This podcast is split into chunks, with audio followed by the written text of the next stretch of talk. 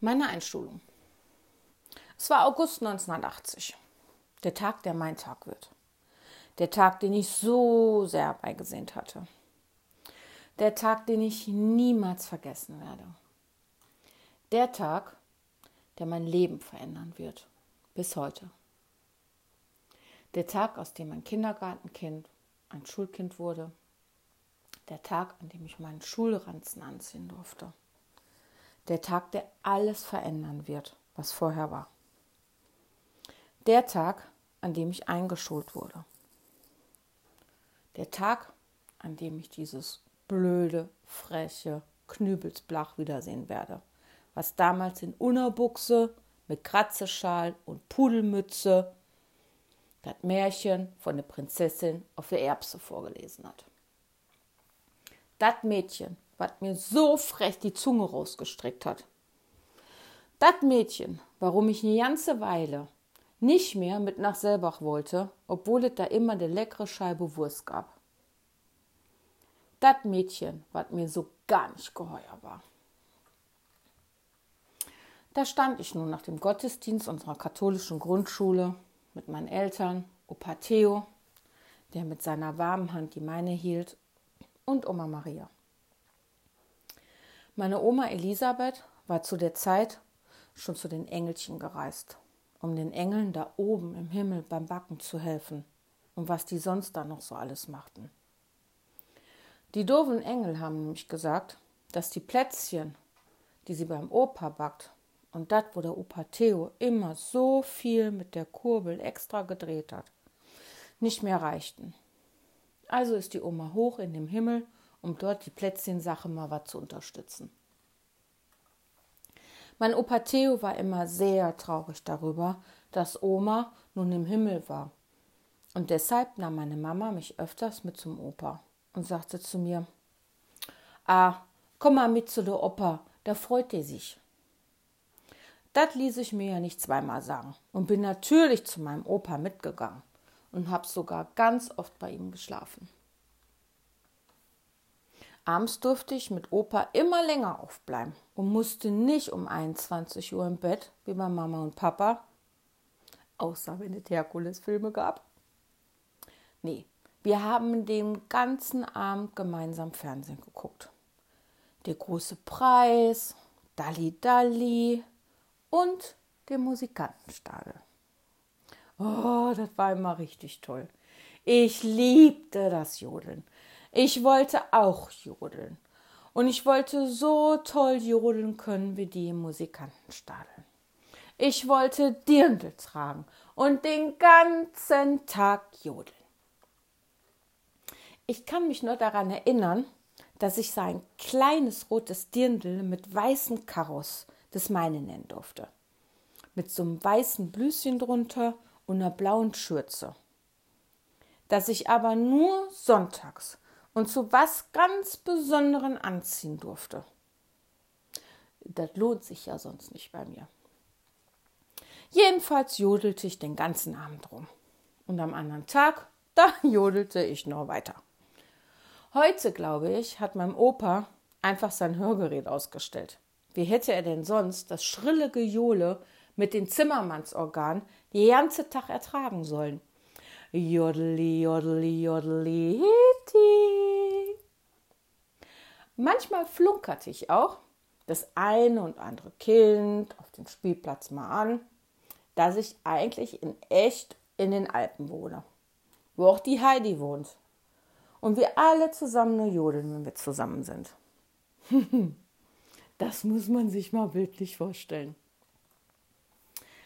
Am anderen Morgen bin ich an der Hand meines Opas zum Bäcker gelaufen, der gegenüber von der Treppchenbude war, um dort die leckersten Brötchen der Welt, also so ein bisschen besser als die Gummibrötchen von Tante Fienchen waren die schon, dort jedenfalls zu kaufen. Zudem bekam ich da einen Dreh und Drink und ein Eierplätzchen für die Hand mit auf dem Weg.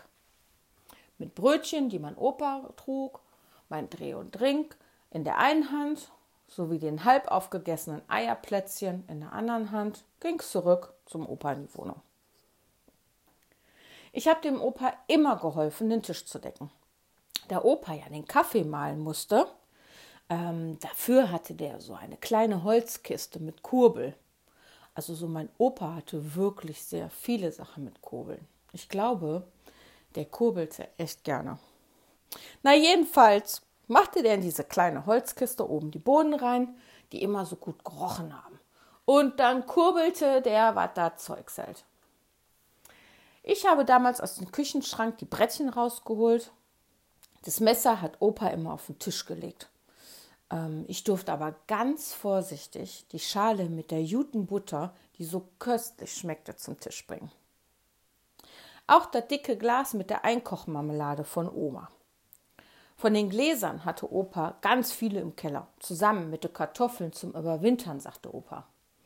Da, wo dunkel war, da halten die schön lange aus, sagte der immer. Opa holt aus dem Wohnzimmerschrank noch eine Tasse und ein Tellerchen raus. Die mit dem goldenen dünnen Rand. Aus so Kaffeepötten wie der Mama. Da schmeckt kein Kaffee, hat er immer gesagt. Und stellte alles auf den Wohnzimmertisch. Dann haben wir zusammen gefrühstückt. Und obwohl ich schon gelernt habe, mit dem Messer selber mein Brot zu schmieren, sagte mein Opa Theo immer, bei mir brauchst du das nicht machen, lass das mal der Opa machen. Also machte Opa mir mein Brötchen mit ganz dicke, gute Butter. Das war so lecker. Viel leckerer als die olle Margarine mit der Vitamine von der Mama. Opa hat dann mein Brötchen in kleine Hälften und Ritterchen geschnitten und auf seine Hälfte noch viel rote Marmelade drauf gemacht. Wenn ich mein Dreh und Trink ausgetrunken hatte, gab es noch was Limo in meiner eigenen Tasse mit Goldrand. Mein Opa war immer ganz stolz, weil ich bei ihm immer ein ganzes Brötchen gegessen habe. Und bei Mama nicht mal ein halbes. Mama sagte immer, dass sie nicht glauben kann, dass ich so viel beim Opa esse und zu Hause nicht. Damals wusste ich nicht, dass es an den Gummibrötchen von Tante Finchen lag mit der ollen Margarine, im Gegensatz zu richtigen Bäckerbrötchen mit frischer guter Butter. Kleine Anmerkung: Kaum hatte ich meinen eigenen Haushalt, gab es bis heute nur Butter auf dem Tisch. Sowie richtige Backwaren von richtigen Bäckern. Abends durfte ich beim Opa schlafen, auf Omas Seite, im großen Holzbett, mit dem Bettzeug, das so dick war, dass ich gar nicht drüber gucken konnte, und schlief den Schlaf der Gerechten, den nur ein Kind haben kann. Laut jodelnd auf einer Schaukel in den Bergen der Alpen. Und mein Opa, ja, mein Opa schnarchte selig vor sich hin. So verbrachte ich viel Zeit mit meinem Opa Theo ohne Oma. Aber die guckt ja oben vom Himmel runter und passt auf uns auf. Nun war aber Zeit, ein Schulmädchen zu werden. Da stand ich also nach dem Gottesdienst auf dem großen Schulhof für die großen Kinder und stand darum mit weißer Bluse, die kleinen Puffärmelchen und meiner roten, braun-gelb karierten Kleidchen, was extra für den Tag bei C&A für mich gekauft wurde. Lange weiße Kniestrümpfe mit Spitzenrand und meinen allseits bekannten strohblonden Playmobil Kopfhaarschnitt.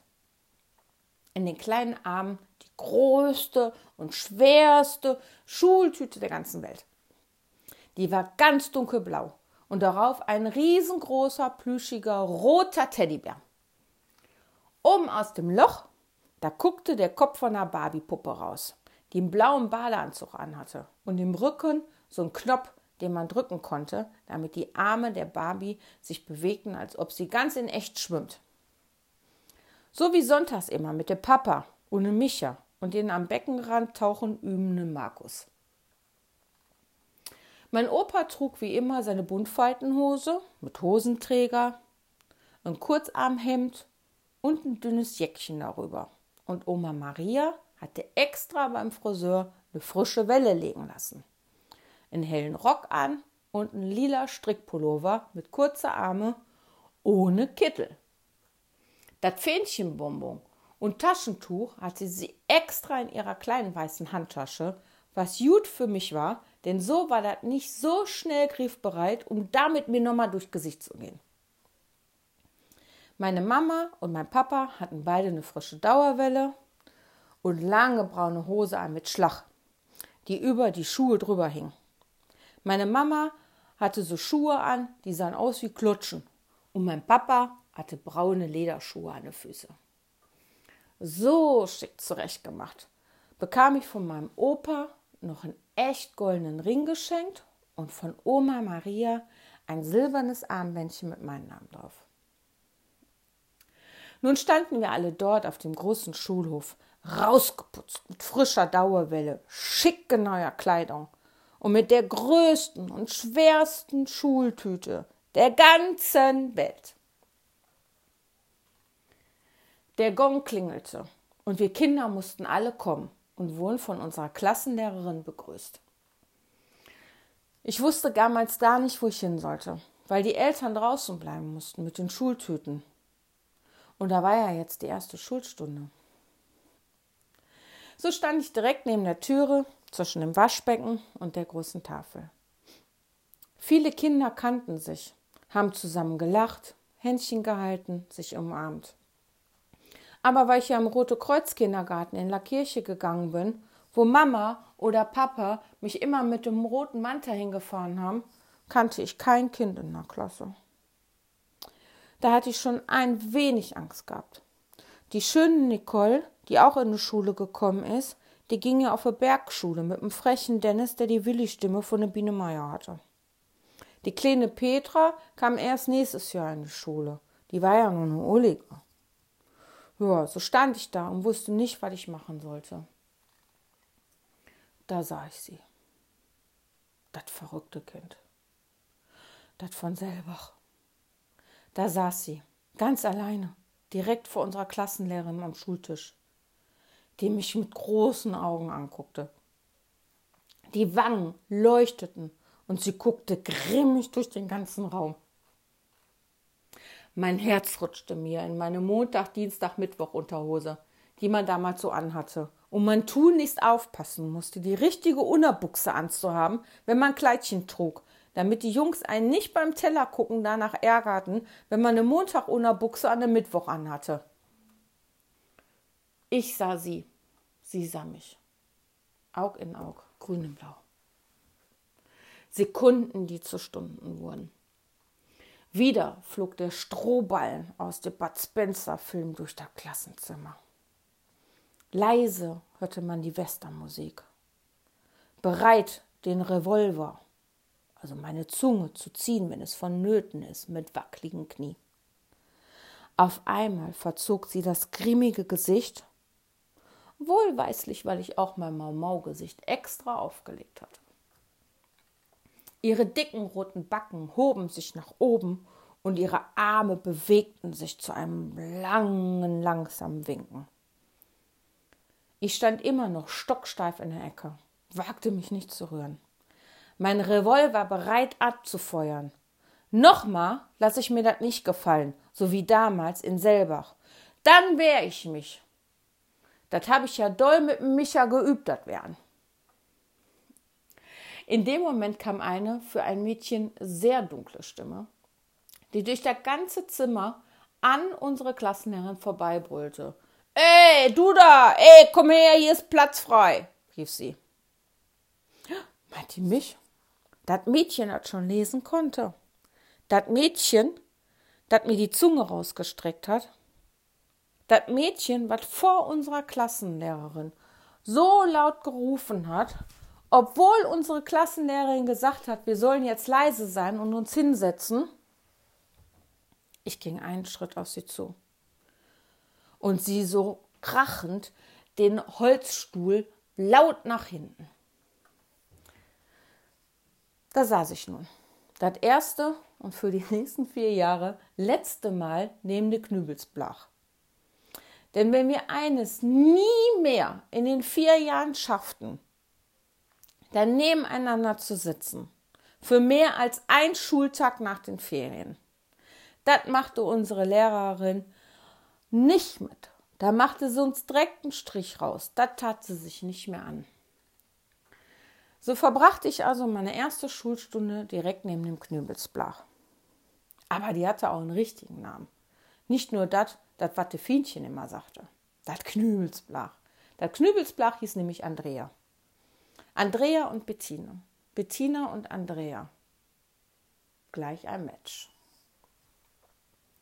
Da saßen wir nun und teilten sogar unser Federmäppchen mit den neuen Buntstiften für das Malblatt, was unsere Klassenlehrerin uns gegeben hat. Als der Gong wieder laut schellte, durften wir alle wieder zusammenpacken und zu unseren Eltern gehen. Die haben ja draußen auf uns gewartet mit den schweren Schultüten. Da lief ich also gemeinsam raus. Andrea und ich mit dem Ranzen auf den Rücken, Hand in Hand zu unseren Eltern. Die standen draußen auf dem Schulhof und quatschten vor sich hin. Meine Mama und Andrea ihre Mama kannten sich ja nämlich schon vom selber. Andrea, ihr Papa, war der Chef hinter der Wursttheke und machte ja die leckerste Fleischwurst, von der ich immer eine Scheibe auf der Hand bekam. Als wir nun vor den Erwachsenen standen, sagte ich froh gelaunt, und ich war echt froh, dass meine Zunge nicht vor unserer Klassenlehrerin zum Einsatz kommen musste. Das ist meine neue beste Freundin und die heißt Andrea. Damit war das dann beschlossene Sache. Wie sehr das beschlossene Sache war, war damals noch keinem der anwesenden Personen bewusst gewesen. Die Eltern verabschiedeten sich und jetzt ging er zum Kaffee und Kuchen nach Hause. Beim Kaffee und Kuchen blieb es aber nicht. Denn was hatten wir wieder? Genau, ein Grund zu feiern. Also trudelte nach und nach mit kleinen Geschenken in der Hand noch der Rest der feierfreudigen Zimmermannsippe ein, inklusive Anhang meiner Cousins. Zur vorgerückten Stunde kam es, wie es kam. Das Köpi auf den Tisch, die halben Eier mit Mayo, Mamas Frikos, kleine Schnitzelken sowie der Nudelsalat und dann ratzefatze die gute ZDF-Hitparadenplatte aufgelegt und ab da war kein Halten mehr. Oma Maria lachte laut mit wackligem Bauch und schiefem Zahn und die Tante Hanni hörte man immer laut lachend rufen: Ach, hör doch auf, Ullen! Damit war ja mein Vater gemeint. Mein Opa Theo bekam die Luftschlange um den Hals gehangen und wir blagen eine Mark in der Hand für die Bude. Jetzt konnten wir rausspielen, obwohl es schon dunkel war. Aber das störte da dann keinen mehr. Das ließen wir uns nicht zweimal sagen. Hasenohren schleifen Schüchchen an. Das Kleid war zu Hause eh schon wieder eine Joggingbüchse ausgewechselt worden. Sicher war sicher, das lohnt sich bei der ja nicht der Markus noch schnell die Kletter zugemacht und ab ging es in die Schonung. Im Dunkeln mit der Taschenlampe. Das war ganz schön gruselig. Micha sagte immer, ich soll aufpassen, dass mich keine Ratte beißt und nah bei ihm ranlaufen, während er meine Hand hielt und der Markus als langer Lappes hinten Woller Wache schieben. So streiften wir dann durch das Wäldchen und bei jedem Knacksen mache Micha schnell die Lampe an und leuchtete dahin. Ich kannte das schon ein wenig mit dem im Dunkeln, im Wäldchen laufen. Mein Vater machte das auch öfters mit mir, wenn er nicht zur Schicht war. Dann liefen wir durch die Schonung und Papa erzählte mir bei Gruselgeschichten, dass abends immer die Bäume ausschlagen und deshalb ich gut aufpassen müsste bei unserer Nachtwanderung Manchmal schlug dann auch ein Baum von hinten nach mir und ich merkte die Stöckchen, die nach mir greifen wollten. Das war zwar gruselig, aber Papa sagte dann immer: Hau ab, Baum, sonst kriegst du Ärger. Und dann: Komm, wir laufen schneller durch den Wald. Dann liefen wir ganz schnell mit der Taschenlampe. Das war gruselig und aufregend zugleich. Als ich das dem Markus erzählte, wollte der nicht mehr hinten laufen und lieber auf die Straße gehen, wo die Laternen an waren. Weil Micha aber nicht wollte, dass er wieder bei der Tante Hanni petzt, sind wir raus aus der Schonung und haben erstmal den Mark im Bonbons an der Eckbude am Stromkassen von der Düppelstraße umgetauscht. Drei Fruchtflips, drei Tattoo-Gaumis, drei saure Zungen, drei Viola, drei Kirschlutscher, drei Taler und drei Schnuller und für den Rest dann Silberfische. Mit der Tüte in der Hand ging es dann zur Haustüre und die Bonbons wurden gerecht aufgeteilt. Was machen wir jetzt, Micha? wollte ich wissen. Keiner von uns wollte rein. Bäume klettern konnten wir ja nicht im Dunkeln. Auf dem Hof spielen durften wir auch nicht im Dunkeln. Dann schimpft da wieder die olle Frau Schopp. Das war's. Micha reibt sich die Nase.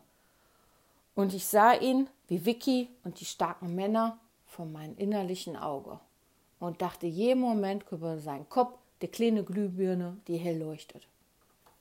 Er guckt mich an und sagt, wir machen Schellemenkes, Kleine. Oh ja, ich machte so gerne Schellemenkes. Nachdem ich aufsprang und jubelte, dass ich das machen will, grinste Micha mich nur an und sagte, Gut, der Markus fängt an. Komm, Kleine, du darfst heute aussuchen, wo wir Schellemenkers machen. Ich überlegte einen Moment, guckte Micha an, guckte Markus an. Hm. Los, Markus, bei Frau Schopp. Die Frau Schopp war nämlich die Frau von der Hausmeister und schimpfte immer bei uns rum, wenn wir Kinder ja am Hof spielten. Als ich mal Gänseblümchen pflückte, die ich meiner Mama schenken wollte, schimpfte die olle Frau Schopp von dem Balkon im Erdgeschoss runter, ob die mir denn auch mal den Kopf abreißen soll, damit ich mal wisse, wie das so ist. Vor lauter Schreck ließ ich all meine Blümchen fallen und lief weinend zu meiner Mama, die gerade das Treppenhaus putzte. Als ich so weinend vor ihr stand und ihr sagte, was die olle Frau Schopp mir sagte, dass die mir den Kopf abreißt, da guckte meine Mama böse. Und die guckte so böse, wie wenn ich mit den Schuhe durch die frisch gewischten Küche lief, obwohl der Schrubber quer in der Küchentüre stand. Na, das wollen wir aber mal sehen. Und schmiss ihren Putzlappen in den Eimer. Just in dem Moment stand schon die olle Frau Schopp an unserer Tür und wollte bei meiner Mama über mich schimpfen.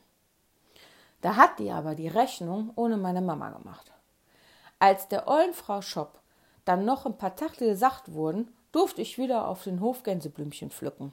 Und meine Mama stand in der Balkontür gelehnt, mit der HB in der Hand und hat aufgepasst, dass die olle Frau Schopp nichts mehr sagt. Somit also, fand ich, hatte Frau Schopp das Schellemenkes echt verdient.